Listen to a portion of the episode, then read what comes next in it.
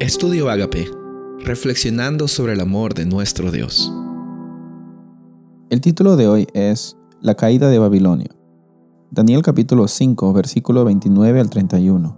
Entonces mandó Belsasar vestir a Daniel de púrpura y poner en su cuello un collar de oro y proclamar que él era el tercer señor del reino. La misma noche fue muerto Belsasar, rey de los caldeos, y Darío de Media tomó el reino siendo de 62 años.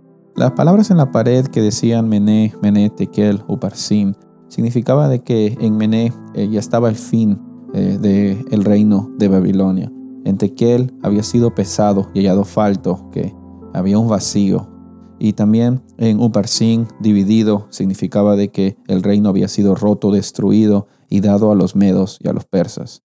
Ese mismo momento, dice la Biblia, que Belsasar reconoció, no sé si de buena gana o simplemente asumiendo las consecuencias, reconoce a Daniel y le da los regalos prometidos y Daniel los recibe sabiendo de que en unas horas esos regalos no iban a valer nada. Tú puedes recibir muchas cosas en esta vida, puedes tener mucho o puedes tener poco, pero no hay nada que tú tengas aquí que va a durar para siempre. No va a durar para siempre. Lo único que dura para siempre es la presencia de Dios, la salvación en Jesucristo y la oportunidad de vivir una vida nueva en Él. Tristemente también ahí acaba la historia del rey Belsasar. También se acaba la historia de la nación tan grande, eh, tan formidable que fue Babilonia.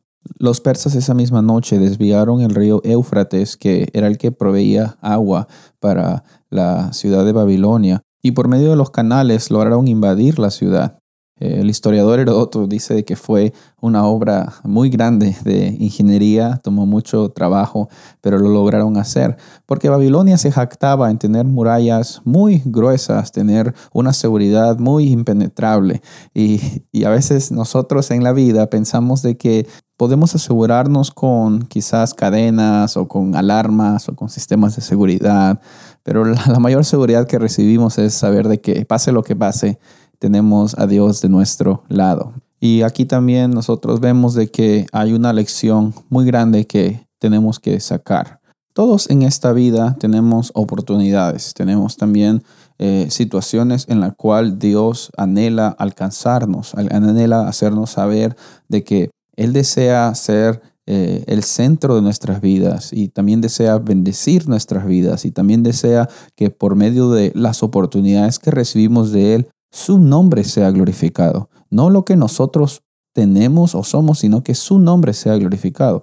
Belsasar tuvo esa oportunidad, eh, habiendo sido el nieto de Nabucodonosor, habiendo sido un corregente, una persona muy importante e influyente en Babilonia. Él decidió tomar eh, la decisión y el camino que lo llevó lastimosamente a un momento en el cual Dios no pudo ayudarle más. Eh, llegó la hora de su juicio. Y para nosotros no debemos de usar esta historia para causar miedo, sino para que nosotros meditemos en las oportunidades que recibimos de nuestro Dios porque nuestro Dios es tan amoroso y usó muchas ocasiones para que Belsasar reconozca de que Él es el Dios verdadero. estoy seguro también de que Él usa bastantes situaciones en tu vida para que tú reconozcas de que Él es el Dios verdadero, Él es el que anhela eh, guiar tus pasos. Y no te aferres en las cosas que tú puedas conseguir aquí en este mundo. Estamos tan apurados de aquí para allá tratando de lograr cosas, cuando al fin y al cabo, el mismo Daniel, cuando recibió eh, esos regalos que al parecer eran hermosos y eran muy tentadores, eh, ese puesto de tercero en el reino no le duró mucho. Eh, los puestos que tú recibas en esta tierra no van a durar mucho.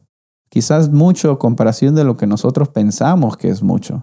Pero poniendo en comparación con la eternidad que Dios tiene preparado para los que le aman y los que quieren tener una relación con Él, la verdad es nada. Y qué hermoso privilegio tenemos de ser llamados hijos de Dios. Es un hermoso privilegio que debemos nosotros sentirnos muy agradecidos y responder a todo lo que Él hizo, hace y hará por nosotros. Soy el pastor Rubén Casabona y deseo que tengas un día bendecido.